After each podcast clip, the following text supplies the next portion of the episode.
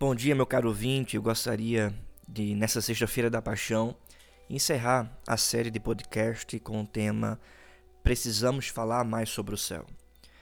Gostaria de ler para você um texto da palavra do Senhor que se encontra em Colossenses capítulo 3, versículo 13, que diz: E a vós outros que estáveis mortos pelas vossas transgressões e pela incircuncisão da vossa carne, vos deu vida juntamente com ele, com Cristo, perdoando todos os nossos delitos.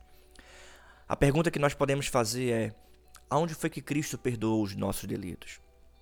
Aonde foi que Cristo nos salvou? Aonde foi que Cristo nos regenerou? Cristo nos perdoou na cruz do Calvário. É por meio da sua paixão que nós recebemos vida.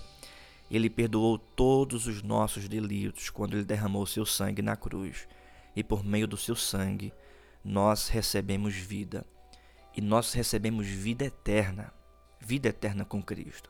Essa vida eterna aponta para o céu, aponta para a realidade que um dia estaremos na glória eterna. E meu querido irmão, a despeito de todo o sofrimento que nós enfrentamos nessa vida, nós temos a esperança da vida eterna. A palavra de Deus é clara: por meio da sua morte, nós recebemos vida. Ou seja, um dia nós estaremos na glória eterna porque nós fomos regenerados. Há uma frase bastante conhecida de George Whitfield, um grande avivalista, que ele diz: No céu não haverão presbiterianos, nem batistas, nem metodistas, apenas homens que nasceram de novo.